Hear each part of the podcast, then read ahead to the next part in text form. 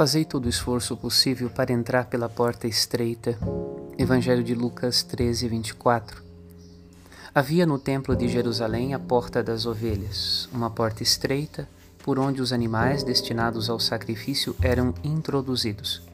Também o lado aberto de Jesus Cristo na cruz mostra-se como uma porta estreita.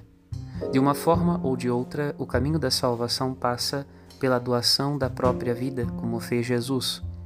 O verdadeiro alimento para a vida eterna é vida entregue em sacrifício, sacrifício de Cristo, sacrifício dos discípulos do Senhor, e requer um verdadeiro esforço, pois é mais largo e fácil o caminho oposto, isto é, do egoísmo e do orgulho. Meditemos. Padre Rodolfo.